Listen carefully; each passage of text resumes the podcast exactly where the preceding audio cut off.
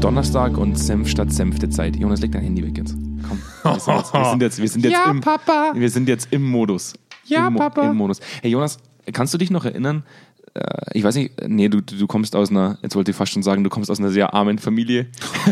das hört sich nicht. Meine das Mama hört- hört den Podcast, Nee, ne? wirklich? Ja. Das wollte ich auch überhaupt gar nicht so sagen. Aber äh, äh, kannst du dich noch an die Zeit erinnern, als du ein kleines Kind warst ähm, und, und äh, Fernseh gucken durftest? Ja, war auch, auch ich in meiner armen Ah, Familie du in durfte deiner mal armen Fernsehen- Familie durftest Fernsehen. Ihr hattet auch Farbfernsehen damals schon? Spät. Spät. Spät, ich glaube, da war ich schon zwölf oder zehn. Deine Augen waren total verkrampft, als du das erste Mal Farbfernsehen gesehen hast. Farbfernsehen, ja doch. Nickelodeon und Co. Ja. Ja. Ich kann mich erinnern. Für mich war das, ich habe da letztes Mal so, so ein bisschen drüber sinniert. So. Ich, ich, ich, war, ich war in so einer, in so einer Nachdenkphase und da äh, lag, lag so in meinem Bett und habe gerade Netflix geguckt. Und äh, du weißt ja, ich selber fühle mich ja immer mehr als extrem alter Mann. Das ist ja in, inzwischen so ein Running Gag bei uns im, im Podcast. Weil es die Wahrheit ist. Weil, und ich habe dann so drüber nachgedacht, so, das ist heute so eine extreme Selbstverständlichkeit, äh, Netflix anzuschmeißen oder Amazon Prime oder egal welchen Streamingdienst und einfach Serien zu bingen. So. Man fängt einfach an zu gucken. Man stellt das heute überhaupt gar nicht mehr in Frage. Und ich habe dann mal so drüber nachgedacht, als ich noch, als ich noch klein war. Da hat man Fernsehzeitungen aufgemacht und hat geguckt, wann kommt der Film. So, und dann hat man Wochen gewartet und hat gesagt, heute kommt der endlich. Ja. Heute ist es soweit und man musste geduldig sein. So heute es ist ja so, ich mache Netflix einfach an, ich suche mir die Serie raus. Meistens sind so viele Serien, dass du eh komplett überfordert bist, dann schaust du meistens gar nichts mehr, weil es dich abnervt. Und dann fängst du an zu gucken, ohne, ohne zeitliche Verzögerung. Und Ja. dann habe ich mir gedacht, so die Welt verändert sich schon ziemlich heftig. So, wir haben letzte Woche äh, über das Thema Digitalisierung gesprochen.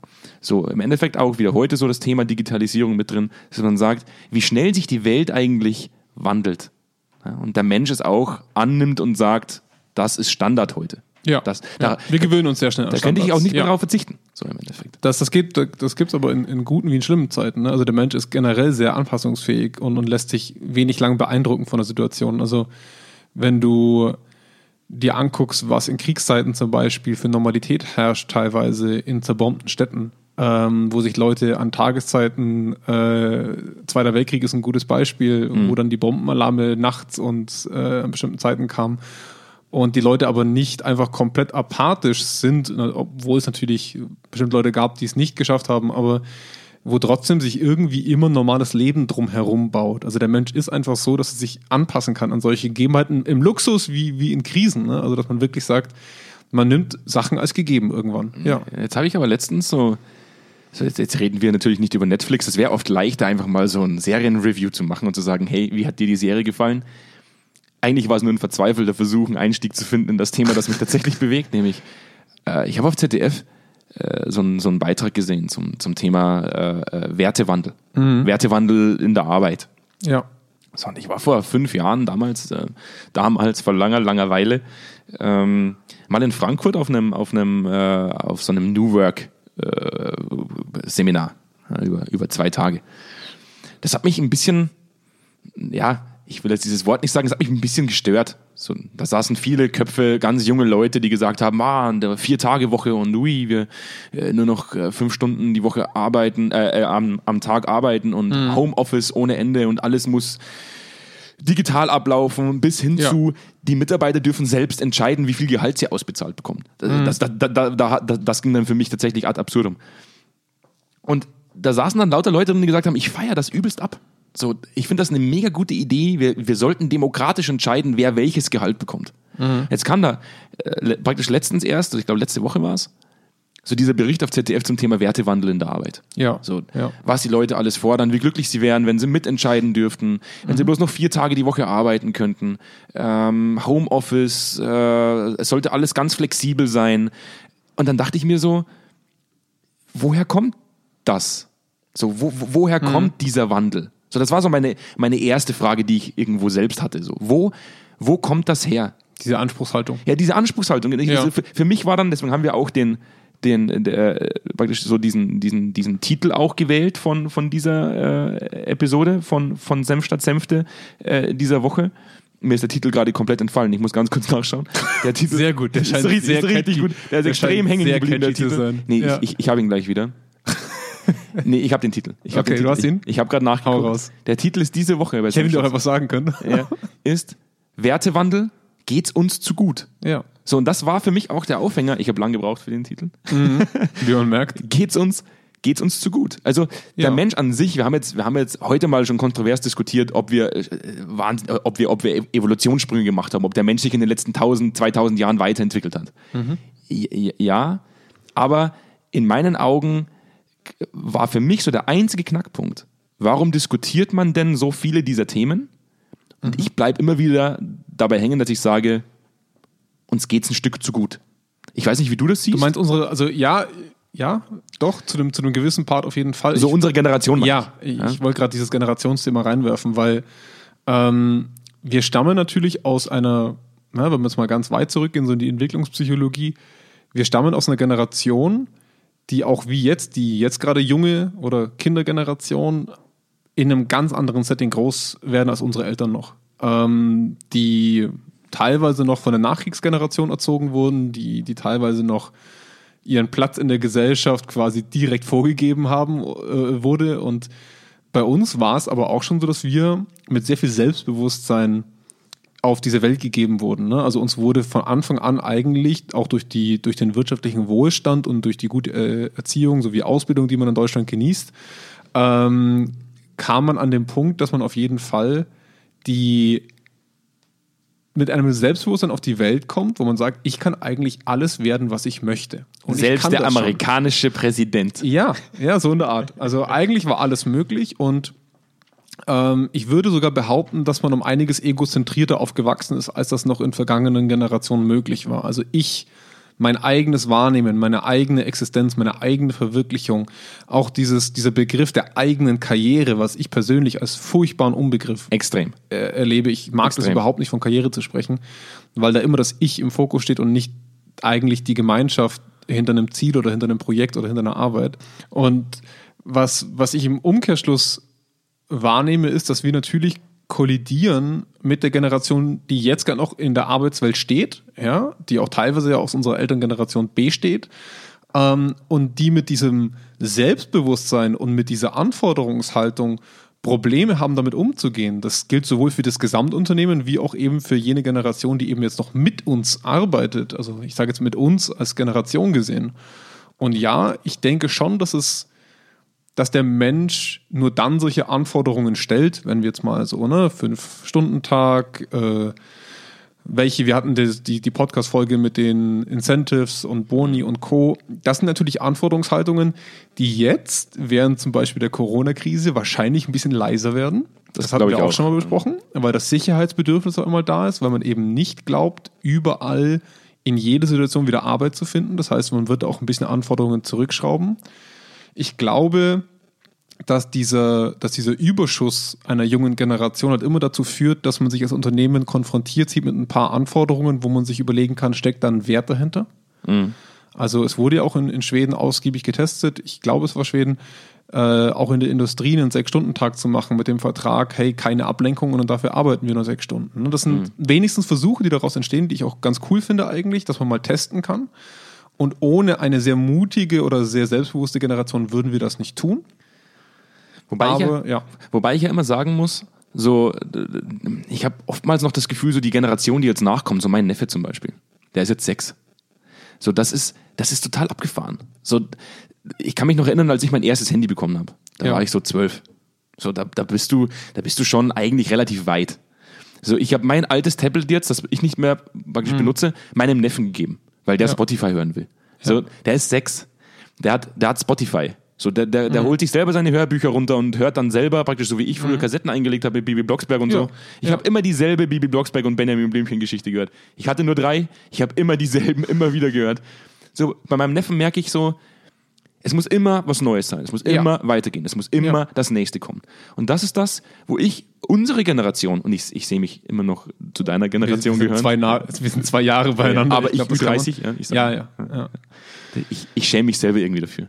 Aber das Krasse ist, wir sind da irgendwo so eine, so eine, so eine Zwischengeneration. Die Ja. Generation, die Gerade so praktisch- digitalisiert. Ne? Genau, richtig. Ja. Die, die, noch, die noch das alte mitbekommen hat, wo man noch zum Fernseher gehen musste, um den Sender zu wechseln. Mhm. Und die Generation, die Netflix tatsächlich als, als, als Voll-User nutzt. Als Standard. Als ja. Standard, genau. Ja. Und das macht es für uns, glaube ich, oft leichter, auch zu erkennen, so, wir haben beide Welten noch, noch miterlebt und Ja. können uns aber an die neue Welt noch relativ schnell gewöhnen. So, Ja. wir, wir, wir sind jetzt keine 70 und sagen, oh, hey, früher. Jetzt wird's schwierig, Jetzt ja. wird's schwierig. Ja. Das macht es für mich aber auch oft schwer, dann zu erkennen, praktisch, woher kommt jetzt dieser Drang nach diesem Wertewandel. Ich, hab, ich hätte früher nie drüber nachgedacht, so, als ich noch gearbeitet habe, früher, in einem, Mhm. in, äh, auch in der Hotelbranche teilweise, auch bevor ich studiert habe, dass ich sage, boah, ich hätte jetzt gerne eine Vier-Tage-Woche. So, da hat man, da hat man gar nicht drüber nachgedacht. So, Ja, also so, ich habe ich hab vorhin zu dir, also als wir uns vorbereitet haben, mit dir darüber gesprochen. Äh, ich habe vor einem Jahr mal Wer wird Millionär ge äh, geguckt. Und da, da, da kam eine Frage, ähm, man wollte wissen, was, was die sogenannten Scheißtage sind. Ja. Das fand ich, fand ich mega spannend. Ich, also, Scheißtage. Und äh, das, das wurde dann aufgeklärt. Ja, und ich, ich fand das absolut heftig. So, so früher hat man dann zum Beispiel gesagt, im Mittelalter noch, waren Scheißtage die Tage, wo der Arbeitgeber den Arbeitnehmer länger arbeiten lassen hat für die Zeit, wo, er, auf dem Klo wo, verbracht wo er hat. auf dem Klo verbracht hat, praktisch während der Arbeitszeit. Ja. Heute, heute sagst du, ah, ist Rauchen denn Arbeitszeit oder, oder private Zeit? Muss man das nachholen, ja oder nein? Ja. also, wo, wo, wo ich mir denke, so, im Mittelalter hätte man darüber nicht drüber, da, da, hätte man nicht drüber diskutiert. So, es ist aber derselbe Mensch. Also es ist ja dieselbe die Grundstruktur. nur 37 Jahre alt geworden sind. Ja, das, das stimmt.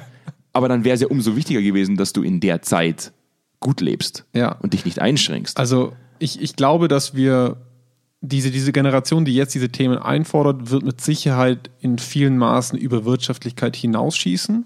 Ähm, ich denke aber auch, dass auch der Begriff des klassischen Kapitalismus natürlich, ich will das auch gar nicht zu weit gehen, auch in Frage gestellt wird von jeder Generation aufs Neue. Und das ist auch, glaube ich, was Wichtiges. Also dieses Infragestellen und dieses neue Dinge einfordern ist in meinen Augen legitim wenn man sich damit auseinandersetzt und sich an den richtigen Stellen den, der Sache nachgibt, beziehungsweise die Sache aufnimmt und an den anderen richtigen Stellen dagegen ist. Also, bestes Beispiel, wenn wir mit einer fünf Stunden Arbeitstag produktiver, gesünder und damit uns weiterentwickeln können, warum nicht? Ne? Es, es widerstrebt keiner der beiden Ambitionen. Ähm, was ich nur oft erlebe in diesem Generationskonflikt ist, dass man sich an Begrifflichkeiten aufhängt, auch viel über Zeitungen, über Medien und Co. und fast schon so eine Art Gruppe zwischen Generationen aufbaut. Also, weil man halt einfach, jetzt nehmen wir mal die ältere Generation, dann mitbekommt, oh, die sind ganz schön selbstbewusst alle miteinander, also die fordern viel ein. Ne? Und ich hatte auch schon einen Fall, wo ich in einem Unternehmen war und mir dann einer gesagt hat, ja, hören Sie mal, die neue Generation, die will ja immer nur wertgeschätzt werden. ähm, ich kann da nie hingehen und sagen, mir reicht's. Also ich habe die Nase voll von euch gerade und macht gefälligst eure Arbeit richtig. Und Wenn man dann sofort das Unternehmen verlassen würde. auf, genau, auf der anderen Seite habe ich dann allerdings mit der, sage ich jetzt mal, mit den jüngeren Beteiligten da gesprochen und die haben gesagt, Mensch, wir kriegen eigentlich nie konkretes Feedback, wenn was nicht gut läuft. Und ich glaube, dass die Lücke größer ist im Kopf der Leute, als sie wirklich ist, weil ich denke, alte Tugenden wie Sag mir, wenn was falsch läuft. Gib mir konkreten Input, wenn du wirklich sagst, dir taugt das gerade nicht. Das sind durchaus Sachen, die noch existieren dürfen. Ich glaube nur, man redet nicht mehr wirklich darüber, weil man schon glaubt, die neue Generation in Anführungszeichen erwartet immer das und vergisst dabei so ein bisschen das Individuum, das vor ihm steht. Gut, aber du sprichst ja, du sprichst ja da ganz spezifisch aus dem Ärztesetting. Ja, Äh, Im korrekt. Ärztesetting ist es unglaublich wichtig, dass ich, dass ich einen Mentor habe, der mir beibringt, wie ich was richtig mache. Also Mhm. ich profitiere als Arzt natürlich immer davon, wenn ich Feedback bekomme, wie ich was noch besser machen kann. Ja. Du hast vorhin mal darüber gesprochen, so die neue Generation, die neue, das hört sich total schräg an, also die neue Generation. Ja. Die Generation, äh, auch unsere Generation ja schon. Ja. Uns wurde ermöglicht zu studieren. Ähm, wir werden im Endeffekt er, er, erzogen zu den Machern. Ja, so ihr könnt alles, so wie du es vorhin gesagt hast. Ja, das wird uns ja auch im Studium eingebläut. Ihr könnt mit, ihr könnt als Psychologe könnt ihr alles werden im Endeffekt. Auch wenn immer jeder glaubt, so wir, wir sitzen alle vor einer, vor einer äh, roten Ledercouch und machen Therapiesitzungen, aber als Psychologe bist du eigentlich ja alles. Erstmal. Ja. Als Anfangspunkt. Und genau mit dem Thema, also da, das hat mich so bewegt, dass ich sage, so diese, diese, diese, diese Ich-Bezogenheit, dieser, dieser extreme Individualismus, Mhm. zu sagen, ich bin jemand, ich kann die Welt verändern, ich werde Influencer, ja? Ja. Ich, ich bin alles und nichts und darüber gibt's nichts. Ja, diese ja? Egozentriertheit. Ja. Und ich habe da mal einen, einen, einen, einen wahnsinnig äh, cool, so ein cooles YouTube-Video. Ich werde das in den, in den Show Notes äh, verknüpfen von einem Berater, Jurist, der durchaus psychologische Züge mitbringt, irgendwie auch in seiner ganzen Art und Weise, wie er spricht. Ähm, der dann auch mal über die Millennials gesprochen, also die Millennials ähm, in der Arbeit, also am Arbeitsplatz. Der dann auch gesagt hat, das, was er halt feststellt in seiner Arbeit, ähm, ist, dass die Leute, die frisch aus der Uni kommen zum Beispiel und sich in die Arbeit setzen, ähm, nach einem Jahr immer oder teilweise schon früher unglaublich frustriert sind, weil sie nichts bewegen können. Weil Mhm. sich nichts bewegt, weil alles immer noch genauso war wie vorher. Und Ja. wenn man dann denen die Frage stellt und sagt, wie geht's dir denn? Ja, gar nicht gut. Mich nervt das hier. Es Mhm. bewegt sich alles so langsam. Und er dann auch gesagt hat, so, lieber Freund, was, was willst du denn innerhalb von einem Jahr bewegen? Ja. Und das, und Ja. das ist das, was, wo ich mir auch gedacht habe, so, wir arbeiten ja selbst mit vielen Großkonzernen. Wir arbeiten mit vielen, vielen, also, also mit vielen Unternehmen, die wirklich mehrere tausend Leute haben. Ja. Wo ich auch sage, jeder von uns, der, der schon mal in einem Großkonzern war oder der das kennt, weiß, wie starr teilweise Strukturen in Großkonzernen sind. Welche Wege man gehen muss, um Entscheidungen frei zu bekommen. Mhm. Ja, Zu sagen, ja. wie unglaublich zäh das manchmal ist. Ja. Wie sollte denn jetzt zum Beispiel, gehen wir mal auf diesen Wertewandel ein. Ich möchte äh, weniger arbeiten, ich will, dafür, dafür bin ich produktiver, ich will Homeoffice, ich will das, ich will das, ich, ich will mitentscheiden dürfen, ich will mich selbst äh, entfalten dürfen in meiner Arbeit, ich will kreativ sein dürfen.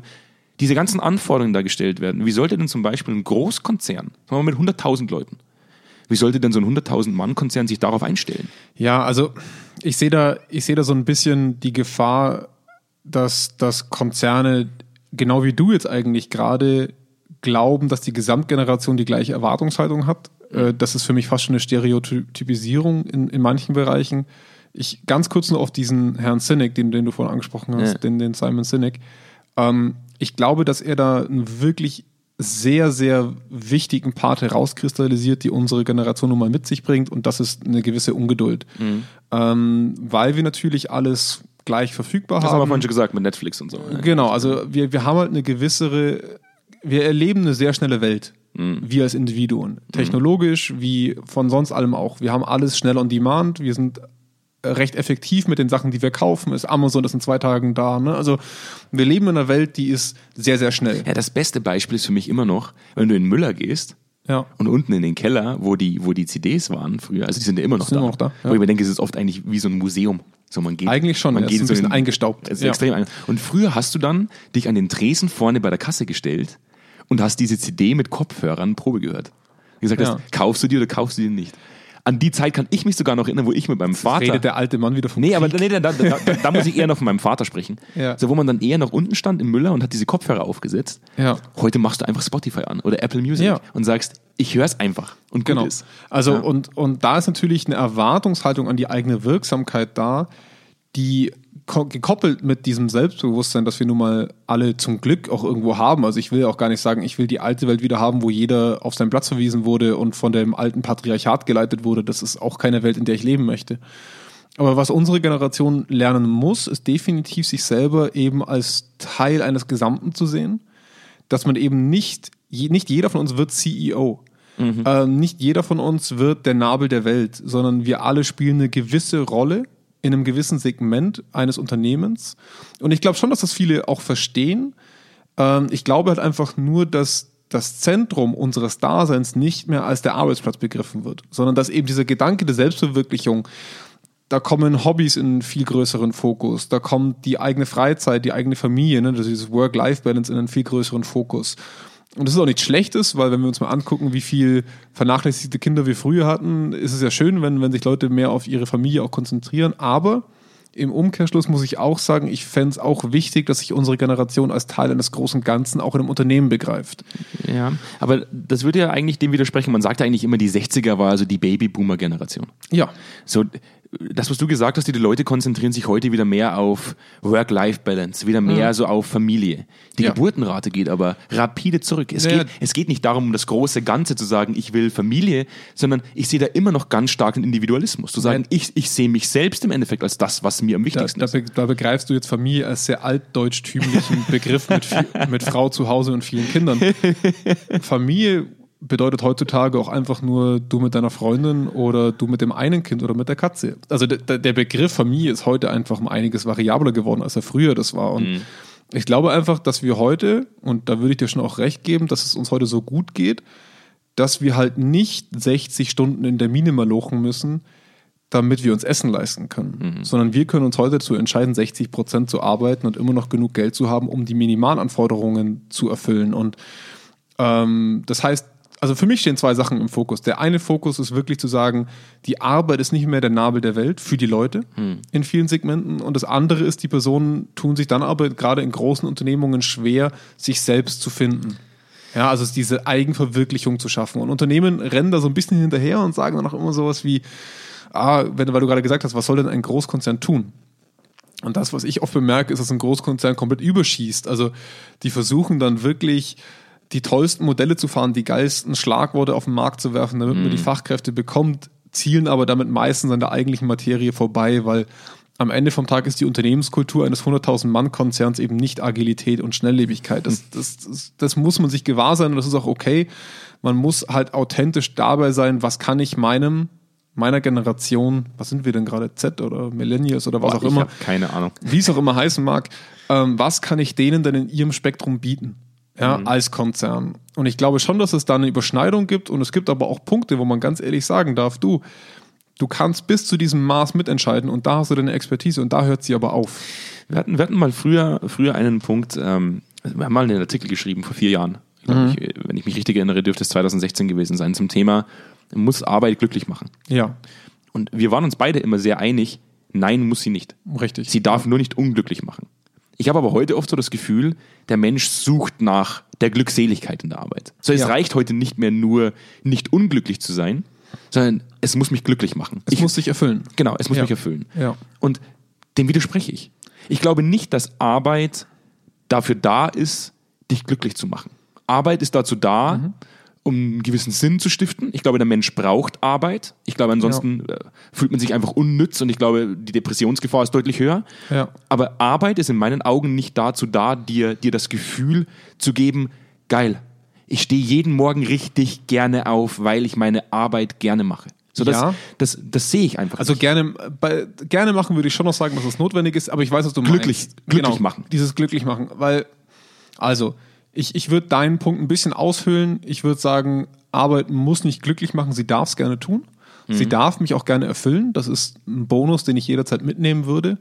Wenn ich an meine Arbeit persönlich denke, sage ich immer, meine Arbeit macht mich nicht immer glücklich. Meine Arbeit greift aber sehr gut das ab, was ich kann und ich kann meine Fähigkeiten einigermaßen gut einsetzen. Und das im Umkehrschluss gibt mir Situationen, in denen ich mich als erfüllt oder als abgerufen wahrnehme. Mhm. Und ähm, ich kann mich auch weiterentwickeln. Ich glaube, das ist schon auch ein Part, der in unserer Generation tief eingewurzelt ist, so diese eigene Weiterentwicklung zu mhm. haben. Und das finde ich auch ein erstrebenswertes Ziel tatsächlich.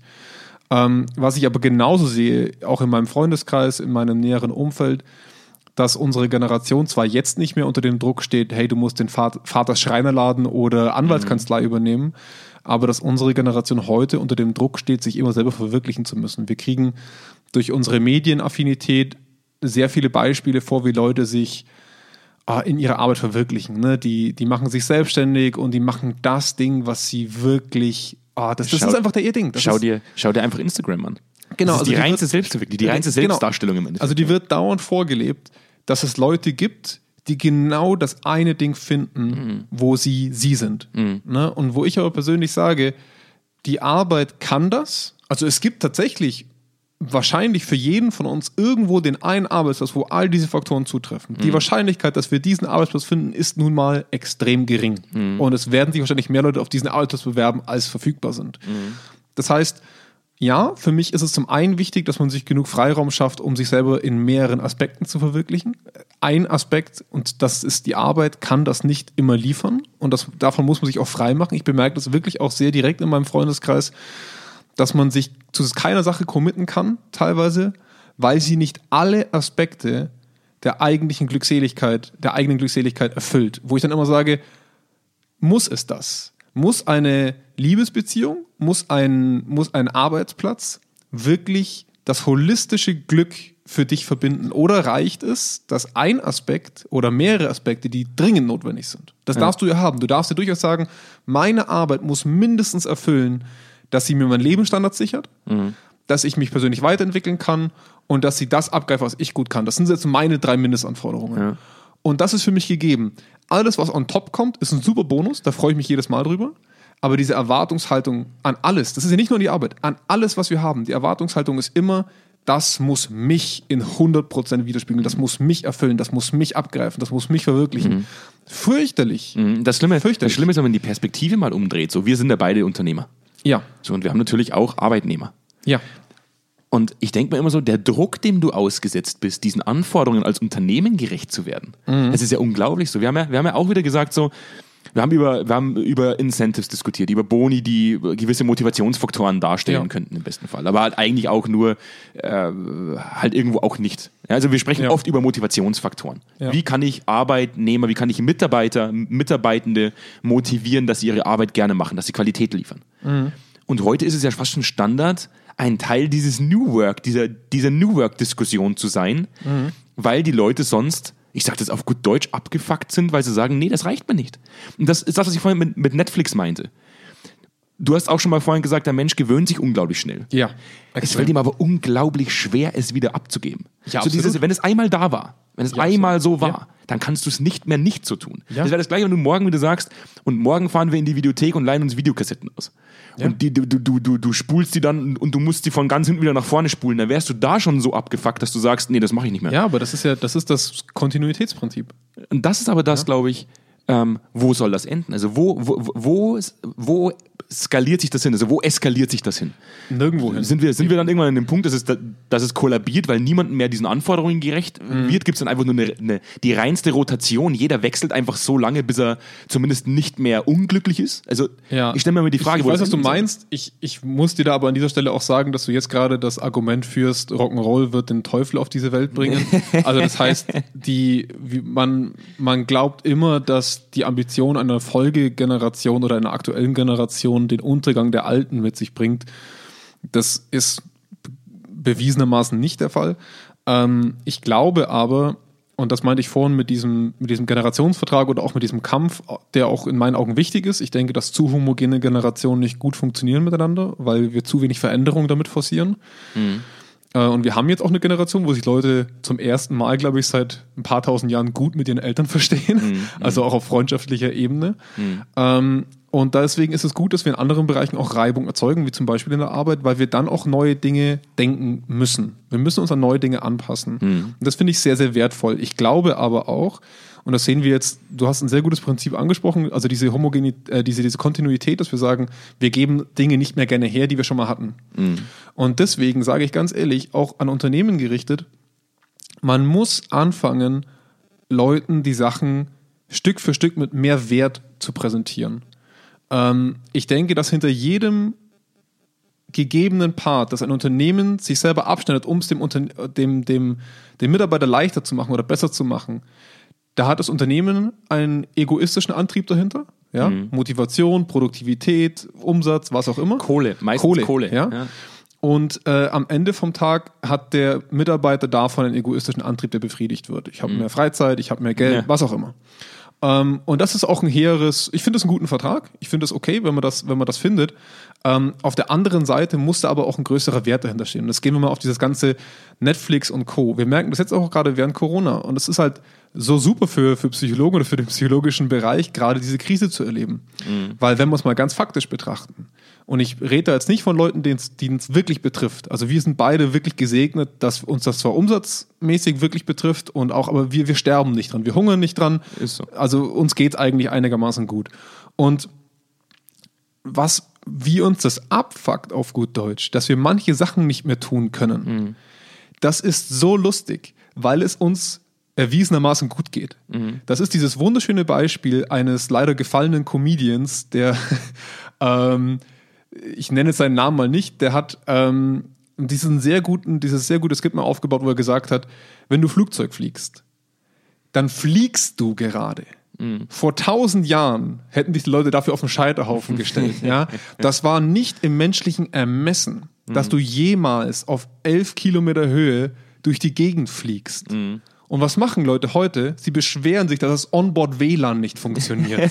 ja, ja, das stimmt. Also, Ja. das ist das Geile. Also, das heißt, wenn du, wenn du sowas einführst, ist der Standard extrem schnell gesetzt. Spätestens nach dem dritten Mal in deinem Leben geflogen ist der Standard. Dann nervt dich, dass in der Schlange stehen. Da denkst du nicht mehr drüber nach, wie abartig seltsam es ist, dass da gerade 100 Leute durch die Luft fliegen. Ja, das stimmt. Ja. Also insofern mein Schutz ist da schon so ein bisschen, liebe Unternehmen und auch Führungskräfte und Ding, man muss Leuten Sachen langsamer in meinen Augen präsentieren, damit man auch die Werthaltigkeit eines solchen Produkts ausarbeitet. Wenn, wenn Netflix, das ist diese Netflix-Ermüdung, wenn Netflix, genau wie der Tatort früher, jeden Sonntag eine neue Sache rausbringen würde, die Leute würden sich drauf stürzen, egal was es ist. Und nicht täglich 500. Richtig, weil ich weiß gar nicht, was Netflix alles anbietet. Ich bin wirklich Netflix müde äh, zum heutigen Zeitpunkt, trotz Corona. Und ähm, natürlich macht Netflix das wegen dem Marktdruck, weil alle anderen das auch machen.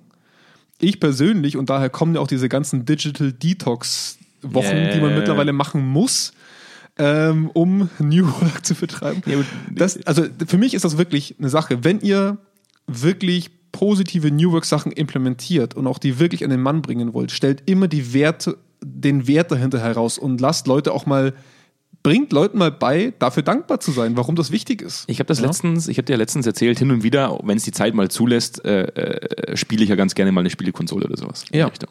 Ich weiß, dass du auch dem nicht so abgeneigt bist. Überhaupt nicht. Und ich habe letztens so ein Probeabo bekommen von, von, ähm, von einem Streaming-Angebot.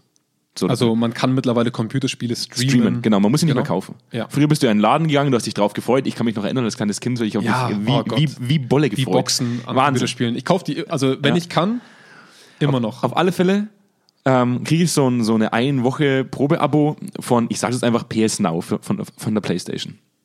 Und ich mache das an. Sind da 700 Spiele, 700 frei verfügbar. Mhm. Ja. Und ich muss sie nicht mal mehr installieren. Ich spiele Ja. die einfach übers Internet. Ja. Und weißt du, was ich gemacht habe? Ich habe es wieder deabonniert. Weil ich das so befremdlich fand, innerhalb von einem so kurzen Zeitraum ein so großes Angebot zu haben, Mhm. dass ich mich nicht mehr entscheiden konnte. Du spielst nichts mehr richtig, Ja. sondern alles bloß noch halbherzig. Ja. Komm mal, komm mal auf einen Punkt, weil es eigentlich eine ganz gute Einleitung ist zu dem, zu dem letzten Punkt, den ich, den ich mir aufgeschrieben habe zu dem ganzen Thema. Äh, weil das auch bei ZDF vorkam. Dieses, das ist ja auch wirklich extrem hitzig diskutiert. Äh, bedingungsloses Grundeinkommen. Ist ja auch ein Teil dieser, dieser Wertewandeldiskussion. Ja, jeder, jeder bekommt das Gleiche Ja. im Monat. Ja. Und das war was für mich, wo ich, wo ich auch damals schon, ich war auch mal auf so einem Z2X-Festival von, von, vom, vom, vom Spiegel, äh, wo sich die innovativsten mit 20-Jährigen getroffen haben, um über neue Modelle zu diskutieren. Auch vor fünf Jahren war im Endeffekt schon bedingungsloses Grundeinkommen das der heißeste Scheiß, über Ja. den diskutiert wurde. 50 Prozent der Deutschen fordern inzwischen bedingungsloses Grundeinkommen.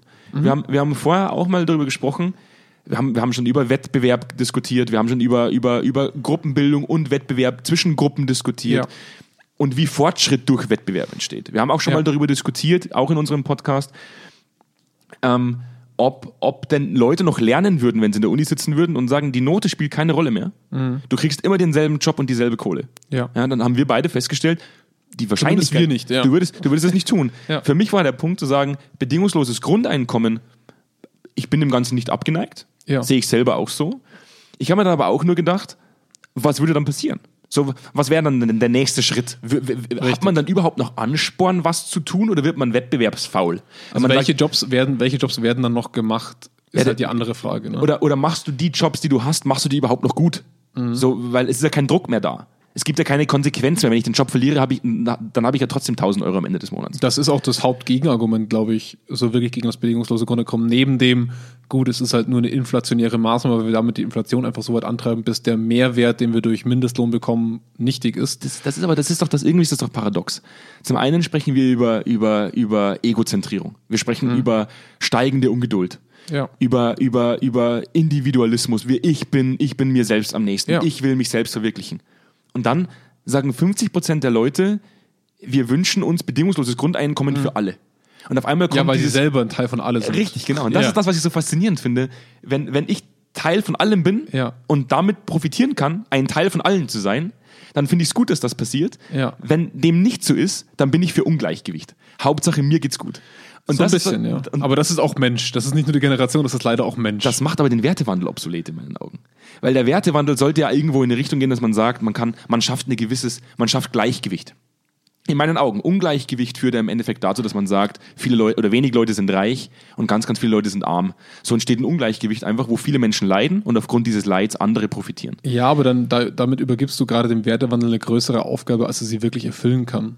In Ja. meinen Augen. Weil, weil der Wertewandel eigentlich nichts anderes ist als eine junge Generation reibt sich mit einer alten Generation, fordert mehr Dinge ein, als sie realistisch sind. Ne? Dieser jugendliche Überschusswahn, sage ich jetzt mal.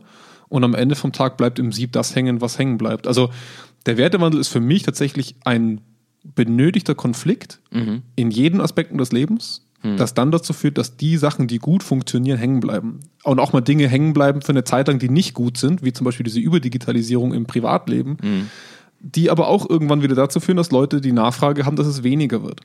Das ist für mich, ich sage es jedes Mal wieder, diese Sinuskurve. Ne? Wir überschießen jetzt gerade in manchen Segmenten und dann wird sich aber auch was dagegen stellen, ob wir dasselbe sind, ob das die andere Generation ist, die auch wirklich sagt, so weit und nicht weiter. Und da hört das für uns wieder auf. Also ich glaube, die Aufgabe des Wetterwandels kann es nicht sein, Gleichgewicht herzustellen zwischen den Generationen. Ich glaube auch, dass diese, dieses, dieses bedingungslose Grundeinkommen, das stammt genau aus dieser Ambition heraus zu sagen, hey, mit diesen 1000 Euro kann ich dann machen, was ich möchte.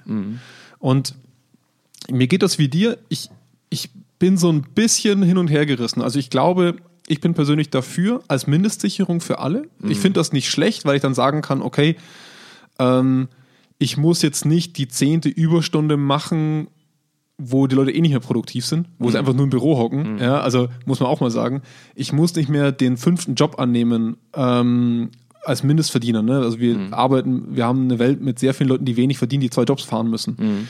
Ich muss war- das vielleicht war, dann nicht mehr. Das war ja damals total abgefahren, als wir letztes Jahr in, in San Francisco waren. hat jeder zwei, drei und Jobs, Wir, ja. Nee, und wir auch äh, praktisch mal mit dem Obdachlosen geredet haben, der, der uns mitgeteilt hat, dass er arbeitet. der war, Ja, der war ja. obdachlos, hatte aber Arbeit. Richtig. So, das ist das, wo man, wo man sich auch als Deutscher dann teilweise denkt und sagt, das, das, das kann man sich gar nicht vorstellen. Richtig. Ja? Und, und das ist natürlich eine Ambition, die ich durchaus berechtigt sehe. Ich glaube, es wird genau ab diesem Zeitpunkt schwierig, sobald die Motivation, etwas zu tun, für das eigene Dasein wegfällt, weil der Mensch braucht Arbeit. Das klingt blöd, aber es ist tatsächlich so, weil Arbeit gibt uns eine Aufgabe und eine Aufgabe gibt uns einen Sinn in dieser Welt. Wenn wir begreifen würden, dass unser Dasein absolut sinnlos ist, was wir das mal rein, wenn wir das rein evolutionstechnisch als, ja, das ist korrekt, der Mensch hat genau wie jedes andere Tier keinen tieferen Sinn als seine Selbstexistenz. Wenn wir zu dieser Erkenntnis kommen, werden unsere Suizid- und Depressionsraten um einiges höher und man merkt ja auch, dass Arbeit sinnstiftend ist. Und ähm, insofern finde ich für mich persönlich, ich hatte verschiedene Arbeiten, seit ich klein bin, also seit ich klein bin, sage ich immer, seit ich jugendlich bin und seit ich arbeiten darf. ähm, und ich habe schon gemerkt, dass desto, desto eher mein Gehalt an das geknüpft ist, was ich tue, desto eher konnte ich mit dem Geld umgehen. Wenn ich Arbeiten hatte, wo ich das Geld so oder so bekommen habe, egal was ich tue, konnte ich mit dem Geld schlechter umgehen, weil ich es einfach rausgeworfen habe an dem Zeitpunkt. Ich habe dann einfach, weil ich hatte keinen Bezug dazu. Ich, ich wusste nicht, wie viel ich dafür leiden muss teilweise oder wie viel ich Ja, auch mal machen Wert- muss dafür. der Wert geht verloren. Ja, der Wert geht absolut verloren. Ähm, auch in Sommerjobs, ne? Wenn ich habe Touristen mit dem Fahrrad durch die Gegend gekarrt, wenn du da mal einen Tag fast todesgeschwitzt nach Hause gekommen bist und fast kollabiert bist, dann hast du dieses Geld nicht einfach so rausgeworfen. Ja. Du, hast mir, du hast mir am Anfang der Folge mal die Frage gestellt, äh, also bevor wir aufgezeichnet haben, Ja. ähm, was ist dein Fazit? So, Ja. wo, wo, wo willst du denn, wo, worauf willst du denn hinaus, Andi?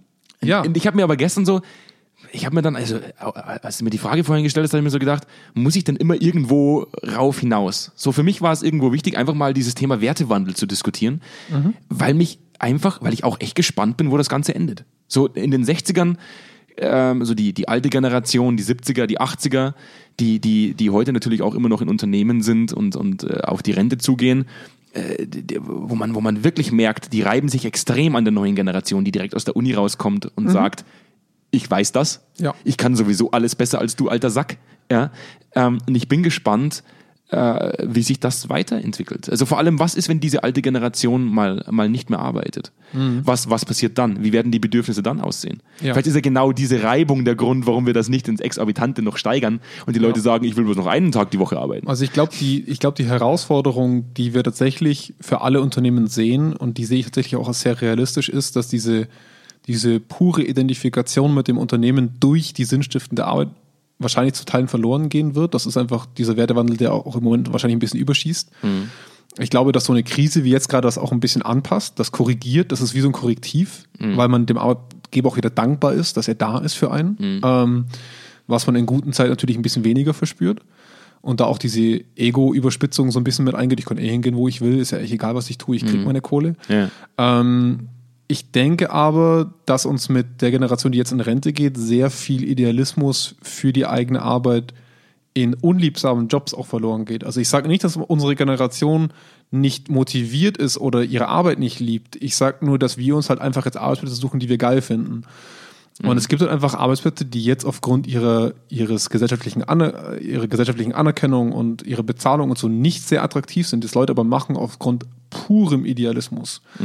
Und das sind Dinge, die ich, glaube ich, schon verloren oder zumindest auf einem absteigenden Ast sehe. Wir sehen das im Pflegebereich, wie schwer es ist, junge Leute in den Pflegebereich zu bekommen, auch mit den Anspruchshaltungen, die wir haben. Und da bin ich dann wirklich jemand, der sagt, warum nicht mal mit einem Mindestgehalt in so einem Segment anfangen? Ne? Also warum nicht mal zumindest für Leute, die wirklich jetzt mal diesen Idealismus lernen müssen, vielleicht auch, sich selber auch mal zurückzustellen, nicht in solchen Bereichen mit einem Mindestlohn, also mit Mindestlohn haben wir, aber mit diesem bedingungslosen Grundeinkommen anzufangen, zu sagen, hey, solange du in dieser Branche arbeitest, bist du immer abgesichert bis zu diesem Betrag zum Beispiel. Weil ich glaube halt schon, und da stecken wir alle drin in dem Strudel. Wir wollen uns schöne Sachen leisten in unserer Generation. Wir sind Luxuskinder. Ne? Auch wie du vorhin richtig gesagt hast, auch wenn du aufgewachsen bist in einem Segment, wo, wo nicht viel Geld da war. Wir sind es gewohnt, dass wir uns Netflix, Amazon und was weiß ich nicht alles leisten können. Wir sind gewohnt, dass wir Urlaub gerne hätten. Und das ist leider eine Phase, die wir halt in diesen Branchen nicht vorfinden unbedingt, wo du halt wirklich noch sehr viel ungute Arbeit teilweise machen musst für wenig Geld. Wo ich sagen muss, warum nicht dagegen steuern, damit die Leute gesellschaftlich auf ein Level kommen mit den ganzen Entrepreneurs, mit den ganzen Influencern, ne, mit den ganzen erfolgreichen Leuten, die sie jeden Tag sehen, dass die Person sich nicht als gesellschaftlich unterwertig fühlt, was wiederum dem anerzogenen Ego widerspricht. Ne, du bist ja dann nichts wert, wenn du unter 2000 Euro verdienst oder 2000 Euro verdienst. Ja. Das ist ein Thema, glaube ich, das kann man vier Tage diskutieren. Ja. Wir könnten wahrscheinlich ohne Deswegen Schnitt war die Frage auch, wohin willst du raus? Aber ja. ja, ja, ja. Also, nee, ich hatte immer so das Gefühl, ich muss ein Fazit abgeben. Ich glaube, ich spare mir das Fazit heute. Ich, ich stehe dem Ganzen kritisch gegenüber, dass es einfach viele Leute gibt, die sagen, boah, ich will die Welt verändern und ich bin sehr ungeduldig und, und, und ich, ich, ich, ich komme wo rein und ich bin der Macher, ich will, dass das alles sofort funktioniert. Ähm, das funktioniert einfach nicht. Das, das haben wir selber auch gelernt in unserer Selbstständigkeit. So, es kennt dich keine Sau. Keiner Ja. wartet auf dich. Und bis du einen Impact hast auf irgendwas, heißt es einfach nur Maloche, Maloche, Maloche. Ja. Und was anderes ist es nicht. Geduld und Maloche. Ja. Geduldig sind wir beide auch nicht. Nee. Ja, aber man muss es lernen irgendwann. Man kommt da eigentlich gar nicht dran vorbei. Und ich bin einfach nur gespannt, so wie mein Neffe zum Beispiel jetzt, der, der alles hat. Alles. Ja, Ja. Von Anfang an. Technik, Tablets, Handys wird er wahrscheinlich auch relativ früh haben, gehe ich mal davon aus. Ähm, wo diese Generation irgendwann mal steht und sagt, wenn es ums Arbeiten geht, wenn es um die Schule geht, wenn es um Frustration geht, Ja. wenn es um Frust Frustration. aushalten geht. Frustration. Genau. Und da genau bin ich das. gespannt, ob, Ja. diese, ob diese Generation es noch aushält zu scheitern. Ja. Da bin ich tatsächlich gespannt. Ja, auch in unserer Generation. Also ich, das wäre auch von, von meiner Seite aus so ein bisschen der, der Schlusspunkt. Ich glaube, dass Aushalten und Frust, Frustration erleben, daran tun sich, glaube ich, viele der Generationen schwer, die jetzt auf uns treffen, weil unser privates Umfeld uns nicht ständig damit konfrontiert. Wir werden wertgeschätzt, sagt man so schön. Ne? Ähm, wir, auch die jetzige junge Generation, die, die wächst natürlich in einem Level auf, wo Leute viele ungute Gefühle und ungute Situationen von ihnen fernhalten. Und dadurch lernen die das auch weniger, mit solchen wirklich kritischen Situationen gut umzugehen und die auszuhalten und auch darüber wegzuleben. Und dann kommst du in ein Unternehmen rein, bist der größte Macker auf Deutsch und dann verweist dich jemand auf deinen Platz und sagt, das machst du schlecht, das machst du schlecht, werde darin besser, sonst bist du hier fehl am Platz. Und das Dumme ist halt, dass unsere Generation eine so hohes Selbstbewusstsein teilweise hat, dass sie sagt, nö, stimmt doch gar nicht, ich bin doch gut. Wobei das oft weniger mit Selbstbewusstsein als vielleicht sogar mit Narzissmus zu tun hat. Das ist, das ist eine Wir andere wollen es nicht diagnostizieren. Ja, ja. ne? Das wir, kommen auch- auch, wir kommen auf das Thema Narzissmus auch noch in einer anderen Folge. Da bin ich, Ja. da bin ich fest davon überzeugt, auch relativ zeitnah, um das mal als Voraussicht zu geben. Aber äh, ich gebe dir recht. Ich Ja. gebe dir recht. Lass uns lass uns einfach mal so stehen jetzt für diese, für diese Folge. Mich Ja. würde natürlich interessieren, äh, wie unsere Hörer das sehen. Ähm, das war jetzt ja nicht nur New Work. Also das ist ja, New Work verbinde ich ja eigentlich immer mehr mit, mit verkürzter Arbeitswoche und mit flexible Arbeitszeiten und was weiß ich nicht alles. Mhm. Ähm, ich fand es spannend heute mal, mal äh, mit dir darüber zu diskutieren. Ja. Ähm, mich würde es interessieren, wie, uns, wie unsere Zuhörer das sehen. Ja, äh, womit vielleicht sie sogar als Unternehmer konfrontiert werden, vielleicht als, als Arbeitgeber konfrontiert werden, mit welchen Anforderungen äh, sich Unternehmen rumschlagen müssen, ähm, wie Mitarbeiter das sehen, die vielleicht sogar äh, Also eine der beiden angesprochenen Generationen. Generationen, kommt. genau wie die das Ja, sehen, innerhalb ja. dieses Generationenkonflikts. Ähm, und ansonsten bleibt mir eigentlich bloß noch der, der meist gehasste Part unseres Podcasts, der Call to Action. Wenn euch das gefällt, was wir tun, einfach ein Abo dalassen. Ähm, auf Spotify, auf Apple Podcasts, auf Deezer, auf unserer Homepage. Tut nicht weh, kostet nichts, uns bringt's was. Und wir informieren euch ganz automatisch darüber, wenn es eine neue Folge gibt. Und in dem Sinne hat's mich gefreut, Jonas. Ja, hat Spaß Und, gemacht. Äh, ich wünsche noch eine schöne Restwoche. Schöne Restwoche. Ja, dann. gut. Ciao, ciao. Tschüss.